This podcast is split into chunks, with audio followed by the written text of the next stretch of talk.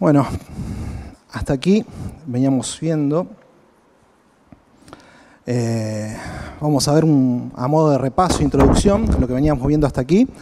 Vimos tres temas. Estamos en una serie titulada Dirección. El primer tema que tratamos fue ansioso o tranquilo. Y ustedes recuerdan, han pasado por la cita de Lucas 12:22. Voy a leerla yo, así pueden seguir el hilo. Dice, no os afanéis por vuestra vida, qué comeréis, ni por el cuerpo, qué vestiréis. Eh, vemos su amor proveyéndonos todo y, su amor eh, proveyéndonos paz y tranquilidad, porque Él está detrás de todo eso.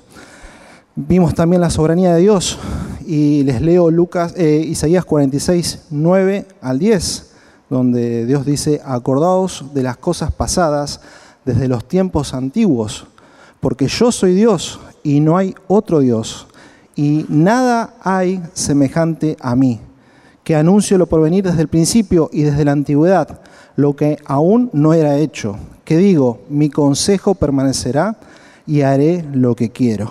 Ahí tenemos a Dios expresando su carácter también, su deidad universal, su eternidad, su soberanía y poder.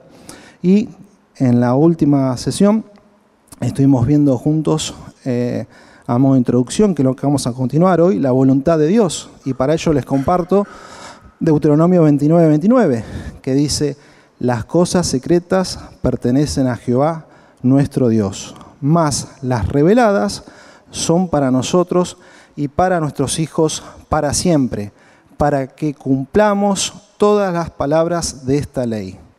Entonces fuimos viendo aspectos, varios aspectos, de su carácter, que nos bendicen y nos guían y nos dan dirección, justamente lo que estamos buscando. En la primera cita, en la de no afanarnos, eh, vemos su cuidado para que podamos andar por fe.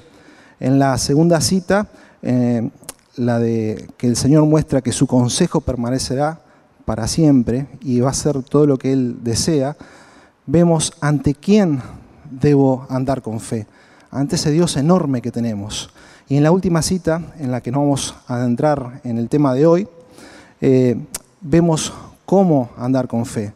Eh, tenemos claridad en las cosas reveladas que son para nosotros, que son para sus hijos, para que andemos y cumplamos estas cosas, para que cumplamos toda su ley. Todo nos bendice para andar en Dios, honrarle y exaltarle.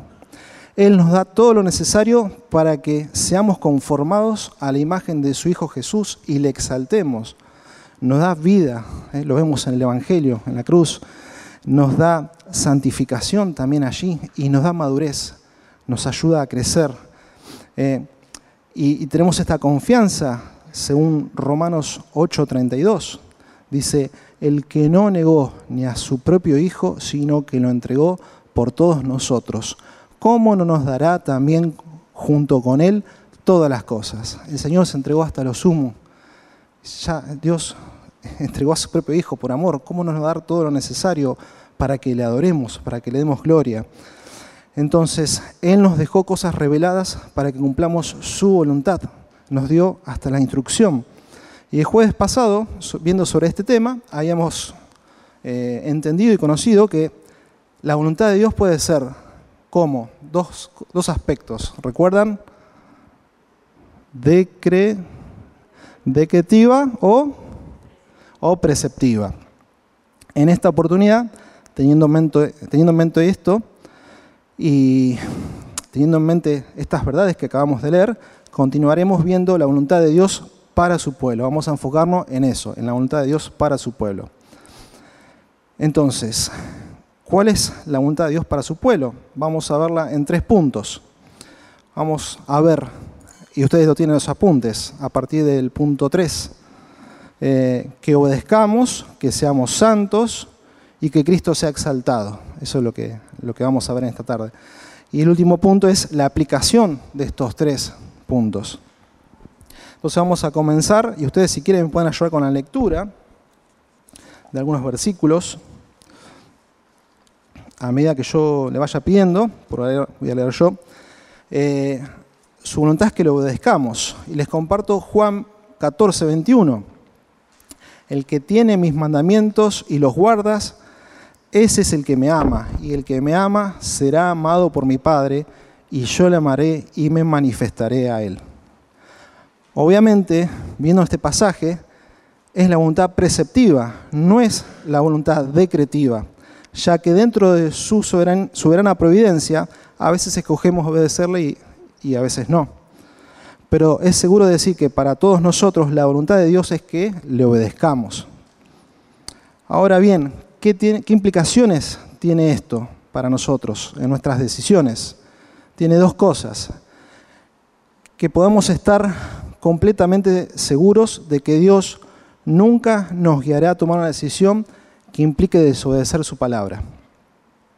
Sé que esto parece obvio, pero si pasamos tiempo entre nosotros escuchándonos, muchas veces nos vamos a, cruzar con alguno que dice, que puede decir esto, dice, sé que, un ejemplo, ¿no? Sé que ella es cristiana, pero siento que Dios me está llamando a casarme con ella. Tal vez Él quiere que ella conozca a Cristo así. U otro ejemplo también eh, cotidiano, muchas veces podemos pedir por trabajo, esposa, familia, y él responde.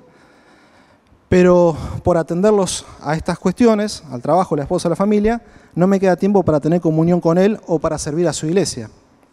Dios jamás nos llevará a contradecir su palabra. Tengamos en claro eso. Y en segundo lugar, eh, es importante ver cómo la obediencia en las cosas claras nos hace crecer en sabiduría para comprender cómo seguir a Dios, también en las áreas oscuras. Eh, les comparto Job 28, 28. Dice, he aquí que el temor del Señor es la sabiduría y el apartarse del mal la inteligencia. Eso es como, como introducción. Y la segunda cita en Romanos 12.2 dice, no os conforméis a este siglo, sino transformaos por medio de la renovación de vuestro entendimiento, para que comprobéis cuál sea la buena voluntad de Dios, agradable y perfecta. Ahora, veamos la conexión entre obediencia y sabiduría. Dice, a medida que seamos transformados en lugar de ser conformados, o sea, transformados a la imagen de Cristo, en lugar de ser conformados a este mundo, a medida que ese proceso se vaya dando, seremos capaces de discernir mejor la voluntad de Dios. Con frecuencia no es fácil saber cuál es el camino a la obediencia. Un ejemplo, cómo hablar con mi compañero de trabajo eh, que es eh, homosexual, o sea, cómo, llevar esa obediencia eh, a cabo en ese ejemplo. Después, cómo cuidar de mis padres ya mayores eh, mientras que cumplo con mis responsabilidades para con la iglesia. ¿Qué necesitamos para discernir cómo es la obediencia en cada caso particular? Necesitamos sabiduría. Estos son solamente dos ejemplos, ustedes seguramente tienen más. ¿Y cómo la obtenemos? Obedeciendo. Dice, eh, obedece a Dios en los lugares en los que puedes ver con claridad y Él te dará sabiduría para discernir la obediencia en los lugares que ahora mismo están oscuros. Por el contrario, si rechazas la obediencia en los lugares que puedes ver, ¿cómo no deberías sorprenderte demasiado que la voluntad de Dios parezca tan borrosa e incierta? O sea, si no comenzamos a ejercitar la obediencia, si no comenzamos a ejercitar la santidad, difícilmente tengamos luz para cosas que requieren madurez, para cosas que requieren experiencia. Entonces, es eh, el ejercicio en la fe lo que nos va fortaleciendo y nos va dando discernimiento, ese ejercicio de obediencia a Él. Vamos al, segundo punto. Vimos la voluntad de Dios para su pueblo y estábamos viendo la voluntad es que obedezcamos. Ahora vamos al segundo punto, que es la voluntad es que seamos santos. Y aquí voy a dar un nuevo ejemplo y vamos a ver si es decretiva o preceptiva. Eh, ustedes pueden leer 1 Tesalonicenses 4.3. ¿Quién lo lee fuerte? Es cortito.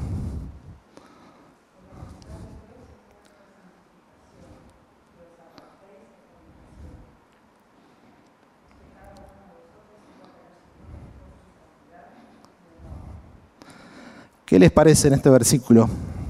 ¿Qué está dándonos Pablo? ¿Un ejemplo de voluntad decretiva o preceptiva? Y decretiva, es ambas. Dios ordena que seamos santificados, lo que se superpone con su voluntad de que obedezcamos, pero también decreta que si realmente estamos en Cristo, seremos santificados. Eh, lo vemos en Filipenses 2, 12 al 13, dice, por lo tanto, amados míos, como siempre habéis obedecido, no en mi presencia, sino solamente, no, no como en mi presencia solamente, sino mucho más ahora en mi ausencia, ocuparos de vuestra salvación con temor y temblor, porque Dios es el que en vosotros produce así el querer como el hacer por su buena voluntad. Vemos a Dios ahí produciendo esa santificación, produciendo ese deseo. Entonces, el ejemplo que teníamos en 1 Tesalonicenses 4, 3 al 4, eh, es ambas, es preceptiva y decretiva. Si realmente eres cristiano y, si, serás salvo, serás santo, crecerás en santidad, si realmente eres cristiano, es una obra que el Señor vaya haciendo, está haciendo en su iglesia. Esta obra no termina en esta vida, pero seguramente va a progresar en el creyente en esta vida. Eh, si no es fruto de santidad, de santidad en tu vida, ¿qué nos dice 2 Corintios 13:5?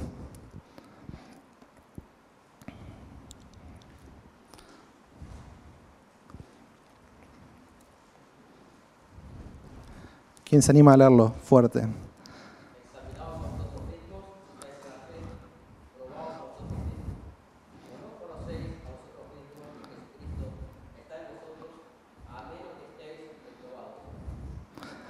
realmente es así, si no vemos santidad en nuestra vida, tenemos que examinarnos.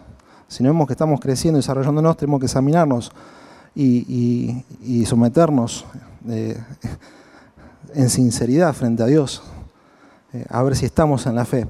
Dice, teniendo en mente esto, ahora, ¿por qué Dios revelaría su voluntad acerca de algo? Y esto es irónico, ¿no? Uno se puede hacer la pregunta, porque Dios revelaría su voluntad acerca de, algo realmente trivial como ser santo, sin revelar su voluntad sobre cosas realmente importantes. ¿Dónde voy a trabajar? ¿Qué voy a estudiar? ¿Con quién me voy a casar? Esto es una, pregunta irónica que se puede hacer eh, alguna persona que no tiene conocimiento de, lo que realmente importa. Y acá les quiero compartir una frase de, Kevin de Jong, a veces cuando uno comparte frases o escucha frases es importante también saber el, de quién viene. Y ustedes seguramente conocen Coalición por el Evangelio. Bueno, Kevin de Jong es el presidente de Coalición por el Evangelio, es pastor en una iglesia en Estados Unidos.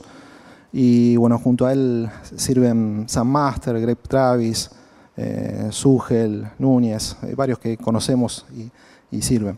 Bueno, él justamente esto sobre los valores de las personas, con respecto a lo importante y a lo que no. Eh, él dice esto, los temas más importantes para Dios son la pureza moral, la lealtad teológica, la compasión, el gozo, nuestro testimonio, fidelidad, hospitalidad, amor, adoración y fe. Estas son sus grandes preocupaciones. El problema es que tendemos a enfocar más nuestra atención en cualquier otra cosa. Nos obsesionamos con las cosas que Dios no ha mencionado y quizás nunca mencione, mientras que, por el contrario, pasamos poco tiempo en las cosas que Dios ya nos ha revelado en la Biblia. Recuerda, Dios es más glorificado cuando nuestro trabajo, mi esfuerzo, demuestra su trabajo, demuestra su labor. Dios es más glorificado así, de esa forma. Entonces, lo que hacemos en nuestro esfuerzo no puede ser tan importante como para quien realmente es. Tenemos que hacer todas las cosas para Dios. Con quien, un ejemplo, con quien me case no puede ser tan importante como la forma en la que vivo ese matrimonio, que tiene que ser para Él.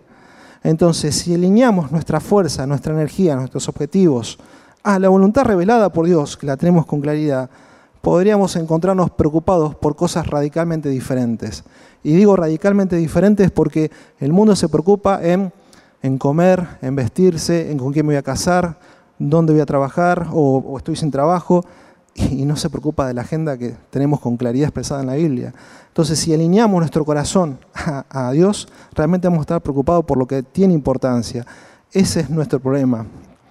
Eh, ahora quisiera compartirle Romanos 8:28 y se los leo. Y vamos a ver cómo conecta este pensamiento y nuestros ojos realmente se abren a lo que es importante en esta vida. Dice, y sabemos que los que aman a Dios, todas las cosas le ayudan a bien. Esto es a los que conforme a su propósito son llamados. Porque a los que antes conoció, también los predestinó para que fuesen hechos conforme a la imagen de su Hijo, para que Él sea el primogénito entre muchos hermanos. Dios trabaja para el bien de los que le aman en todas las cosas. No obstante, podemos ser honestos, yo puedo ser honesto en esto, en que ha habido ocasiones en mi propia vida donde me encuentro enfrentando algún tipo de prueba y de ninguna manera puedo comprender cómo está siendo usada para mi bien. El problema es que mi concepción de bien no coincide con la de Dios. ¿Y, cómo es que podemos ver esto? Podemos ver nuestra ceguera, que nuestra concepción de bien muchas veces, o de forma natural, no coincide con la de Dios. En que para mí el bien significa comodidad, paz, placer. Básicamente significa eso. Pero si miramos de cerca el pasaje, vemos lo que Pablo se refiere cuando Dios dice que hace que todas las cosas ayuden a bien a los que aman y encontramos que para Dios nuestro bien es ser conformado a la imagen de Jesús. Acá está la clave. Nuestro bien es ser conformado a la imagen de Jesús. Y es importante comprender, porque esto nos cambia todo. Este es un concepto desconocido al mundo que cambia nuestro entendimiento de lo que es bueno.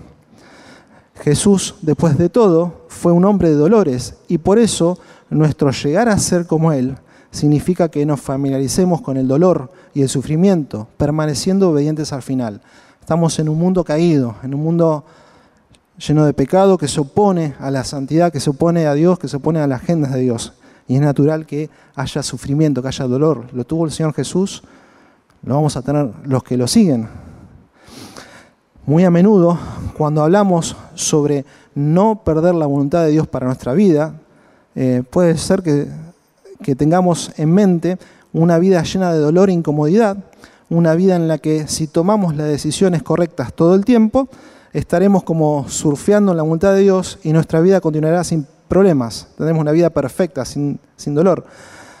Pero eso no solamente es una mentira, sino que pierde lo completo de lo que pierde por completo lo que verdaderamente es bueno que Dios tiene para nosotros. Cuando enfrentamos pruebas de todo tipo, no debemos temer que estamos siendo castigados por perder la voluntad de Dios para nuestras vidas por algún error nuestro. No, sino que Dios es soberano y sus propósitos no pueden ser frustrados. Entonces Él puede usar hasta incluso nuestros errores, nuestras malas decisiones, para cumplir y hacernos cumplir sus propósitos. Recuerda cuál es la voluntad de Dios para ti. Y volvemos al texto de 1 Tesalonicenses 4.3 que seamos santificados, ¿eh? que seamos santos. Y lo leo yo, dice, porque esta es la voluntad de Dios, su santificación, es decir, que se abstengan de impureza, eh, de inmoralidad sexual. El objetivo y la voluntad de Dios es ese, es la santificación.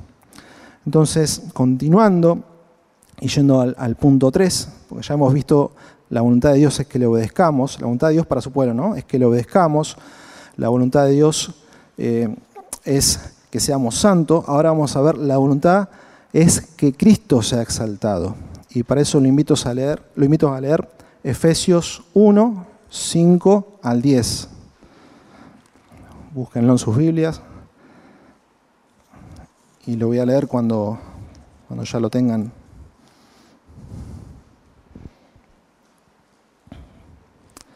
Leo Efesios 1, versículos 5 al 10. Dice, estamos viendo la voluntad es que Cristo se ha exaltado, dice, en amor, habiéndonos predestinado para ser adoptados hijos suyos por medio de Jesucristo, según el puro afecto de su voluntad, para alabanza de la gloria de su gracia, con la cual nos hizo aceptos en el amado, en quien tenemos redención por su sangre, el perdón de pecados, según las riquezas de su gracia que hizo sobreabundar para con nosotros en toda sabiduría e inteligencia, dándonos a conocer el misterio de su voluntad, según su beneplácito, el cual se había propuesto en sí mismo de reunir todas las cosas en Cristo en la dispensación del cumplimiento de los tiempos, así las que están en los cielos como las que están en la tierra. ¿Eh? El propósito es que Cristo sea exaltado, reunir todo en Él. Dice, vemos que la voluntad de Dios aparece primero en este pasaje como nuestra adopción, como hijos e hijas, y finalmente en la gran obra de Dios de reunir, de unir todas las cosas en Cristo, tanto en los cielos como en la tierra. ¿Cuál es la voluntad de Dios? Que Cristo sea exaltado. Y les comparto otra cita más, Filipenses 2, 9 al 11.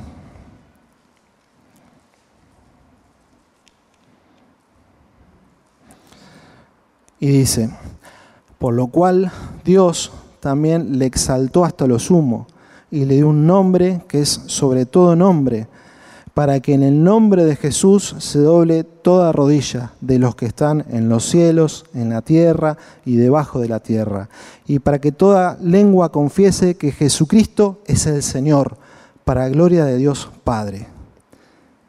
¿Qué implicaciones tiene esto en mis decisiones? todo lo que hemos visto hasta aquí. Es decir, que estemos alineados con la voluntad de Dios. Esa es la implicación. En la medida que tomemos decisiones como cristianos, también queremos alinear cada decisión que tomemos con los grandes e indetenibles propósitos de Dios de unir todas las cosas, en los cielos como en la tierra, bajo un mismo nombre, Jesucristo. Ese es el filtro que tiene que pasar nuestros pasos, nuestras decisiones. Y nos podemos preguntar cómo hacer la voluntad de Dios, que es el último punto de su folleto, el, 4. ¿Cómo hacer la voluntad de Dios? Entonces algunos de ustedes podrían decir, está bien todo lo que compartimos hasta ahora, es muy bueno haberlo visto, pero ¿qué se supone que tengo que hacer con esto? Quiero decir, si Dios está obrando y sus planes no pueden ser frustrados, debería entonces sentarme y hacer la plancha y dejar que Dios haga todo. No, no es así dice, aunque no hay una voluntad secreta y específica de Dios para tu vida que necesites encontrar, no es algo misterioso, hay una voluntad que realmente, eh, hay una forma de que realmente hagas la voluntad de Dios. Y para aprender cómo hacer la voluntad de Dios, daremos un vistazo a un pasaje para, que ver, para ver qué dice acerca de esto. Y les invito a leer Mateo 6, 25 al 26.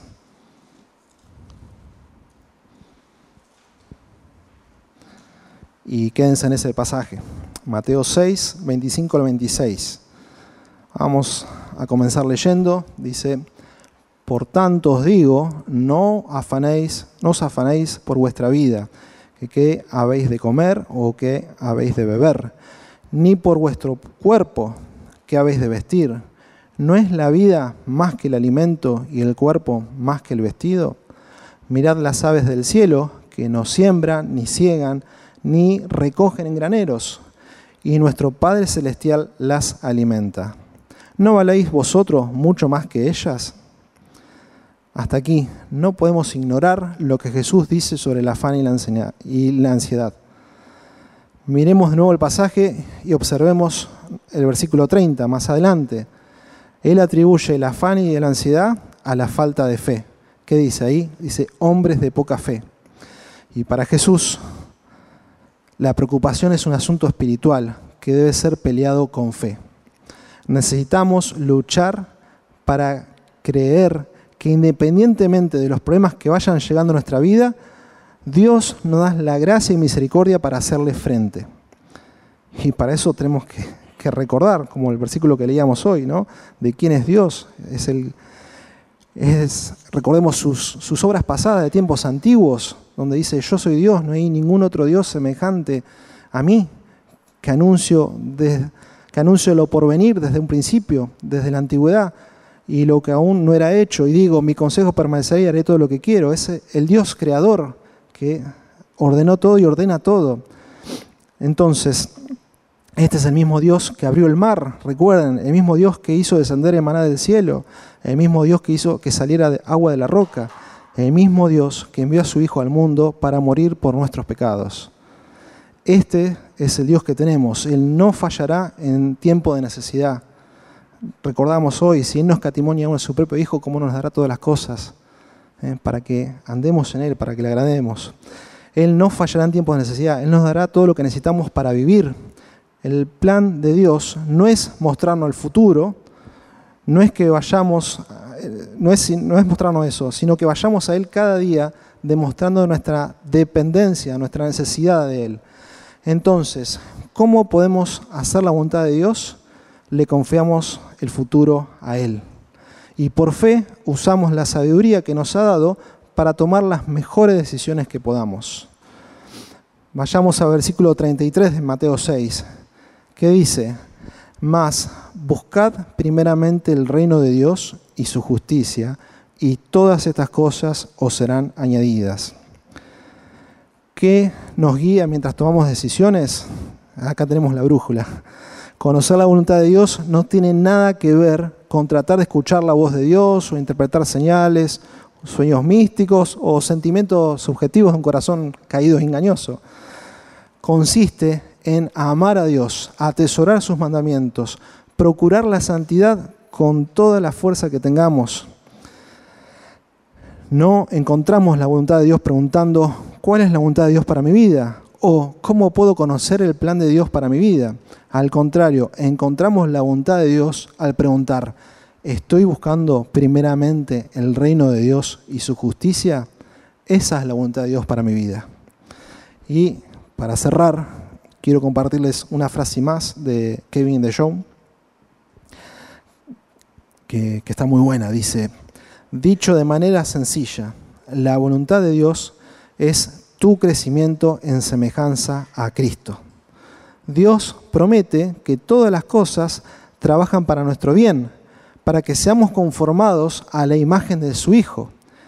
Y el grado en que esto nos suena como una promesa poco convincente, ese es el grado en que preferimos las cosas de este mundo, las piedras y los escorpiones de este mundo, antes que el verdadero pan del cielo.